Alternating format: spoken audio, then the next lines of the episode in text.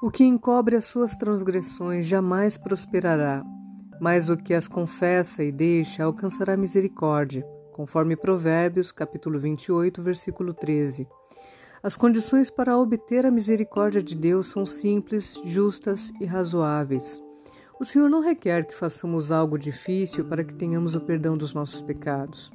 Não precisamos fazer longas e cansativas peregrinações, nem pagar dolorosas penitências com o objetivo de encomendar nossa alma ao Deus do céu ou para expiar nossa transgressão. Mas aquele que confessar e deixar o seu pecado alcançará misericórdia.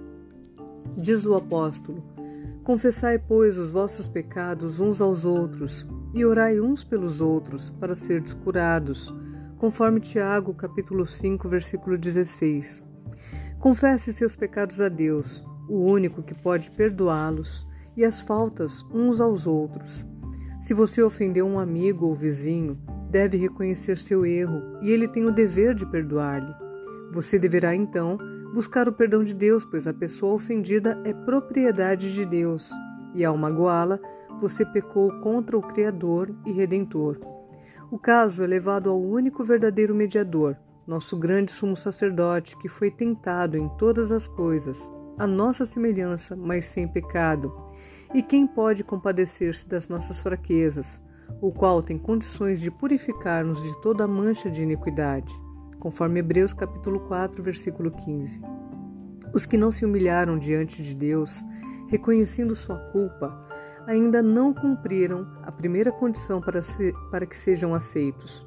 Se ainda não experimentamos o arrependimento completo e definitivo e não confessamos nosso pecado com verdadeira humildade e espírito quebrantado, aborrecendo nossa iniquidade, não estamos buscando o perdão dos nossos pecados com sinceridade e, procedendo assim, jamais encontraremos a paz de Deus. A única razão para não termos nossos pecados perdoados é não estarmos dispostos a humilhar o coração e a aceitar as condições da palavra da verdade. As instruções a respeito desta questão são bem claras. A confissão do pecado, seja ele público ou oculto, deve ser feita de maneira franca e sincera. O pecador não deve ser forçado a confessar também não deve ser feita de maneira displicente e descuidada, nem exigida daqueles que não reconhecem o terrível caráter do pecado. A confissão, que é o desafogar do coração, é a que chega até Deus da íntima misericórdia, o Deus da infinita misericórdia. Diz o salmista: Perto está o Senhor dos que têm o coração quebrantado e salva-os de espírito oprimido conforme Salmos capítulo 34, versículo 18. A confissão verdadeira tem sempre um caráter específico e reconhece cada pecador em particular. Esses pecados podem ser do tipo que devem ser levados unicamente a Deus. Podem ser erros que precisam ser confessados àqueles que sofreram a ofensa, ou podem ter um caráter público, devendo então ser confessados em público mas toda confissão deve ser objetiva e direta, reconhecendo os pecados dos quais somos culpados. Nos dias de Samuel, os israelitas se afastaram de Deus. Eles sofreram as consequências do pecado, pois perderam a fé em Deus, a capacidade de discernir o seu poder e sabedoria para governar a nação, a confiança na sua habilidade de defender e vindicar sua causa. Eles voltaram as costas para o grande Rei do universo e quiseram ser governados como as demais nações. Antes de encontrar a paz, fizeram a seguinte confissão: A todos os nossos pecados acrescentamos o mal de pedir para nós um rei. Isso ficou registrado em 1 Samuel, capítulo 12, versículo 19. O pecado do qual haviam sido convencidos teve que ser confessado. A ingratidão lhes oprimia o coração e os separava de Deus.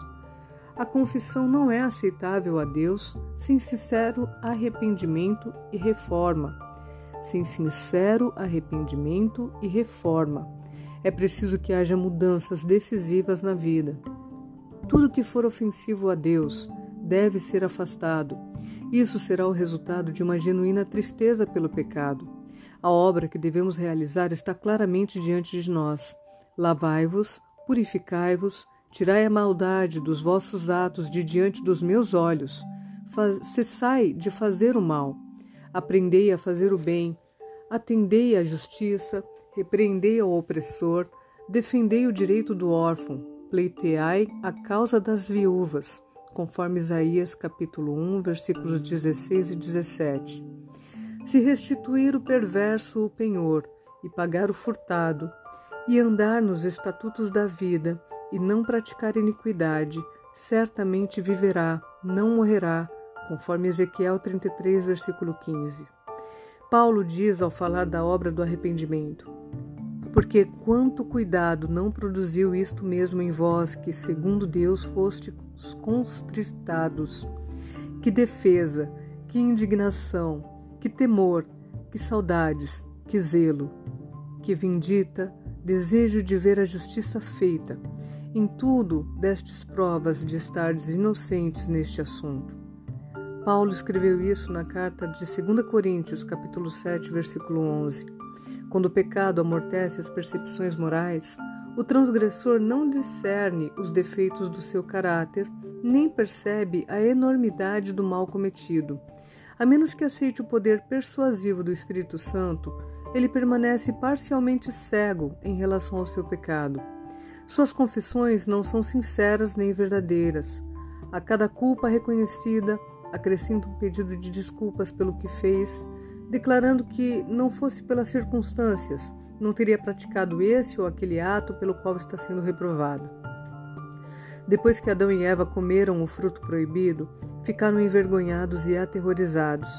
Seu primeiro pensamento foi sobre como desculpar seu pecado para poder escapar da temida sentença de morte. Quando o Senhor perguntou sobre o pecado, Adão colocou a culpa parcialmente em Deus e parcialmente em sua companheira. A mulher que me deste por esposa, ela me deu da árvore e eu comi. A mulher colocou a culpa na serpente, dizendo: A serpente me enganou e eu comi. Conforme Gênesis capítulo 3, versículo 12 e versículo 13. Por que o Senhor fez a serpente? Por que permitiu que ela entrasse no jardim do Éden? Eram perguntas que apresentavam desculpas para o seu pecado, colocando em Deus a responsabilidade pela queda deles. O espírito de autojustificação surgiu com o pai da mentira e tem sido exibido por todos os filhos e filhas de Adão. Confissões dessa espécie não são inspiradas pelo Espírito Divino e não serão aceitas por Deus. O verdadeiro arrependimento leva as pessoas a assumir a sua culpa e reconhecê-la sem justificativas nem hipocrisia, como o pobre publicano que sequer erguia o olhar para o céu, elas clamarão: Ó oh Deus, se propício a mim, pecador. Os que reconhecerem sua culpa serão justificados, pois Jesus apresenta seu sangue em favor da pessoa arrependida. Os exemplos do arrependimento genuíno, encontrados na palavra de Deus, revelam um espírito de confissão no qual não há desculpa para o pecado nem tentativas de autojustificação. Paulo não ficou na defensiva. Ele pintava seu pecado com as cores mais escuras sem tentar minimizar a sua culpa. Ele disse: Encerrei muitos dos santos nas prisões e contra esses dava o meu voto quando os matavam. Muitas vezes os castiguei por todas as sinagogas, obrigando-os até a blasfemar, e demasiadamente enfurecido contra eles, mesmo por cidades estranhas, os perseguia. Conforme Atos, capítulo 26, versículos 10 e 11. Ele não hesitou em declarar que Cristo veio ao mundo para salvar os pecadores, dos quais eu sou o principal. E isto está escrito em 1 Timóteo, capítulo 1, versículo 15. O coração quebrantado e humilde, subjugado pelo arrependimento genuíno, demonstra apreciação pelo amor de Deus e pelo preço pago no Calvário, e como um filho confessa suas faltas a um pai amoroso, assim o pecador verdadeiramente arrependido traz os seus pecados diante de Deus. Como está escrito, se confessarmos os nossos pecados, ele é fiel e justo para nos perdoar os pecados e nos purificar de toda a injustiça. Conforme primeira carta de João, capítulo 1, versículo 9, corrigindo primeira epístola de João. Leia e confira.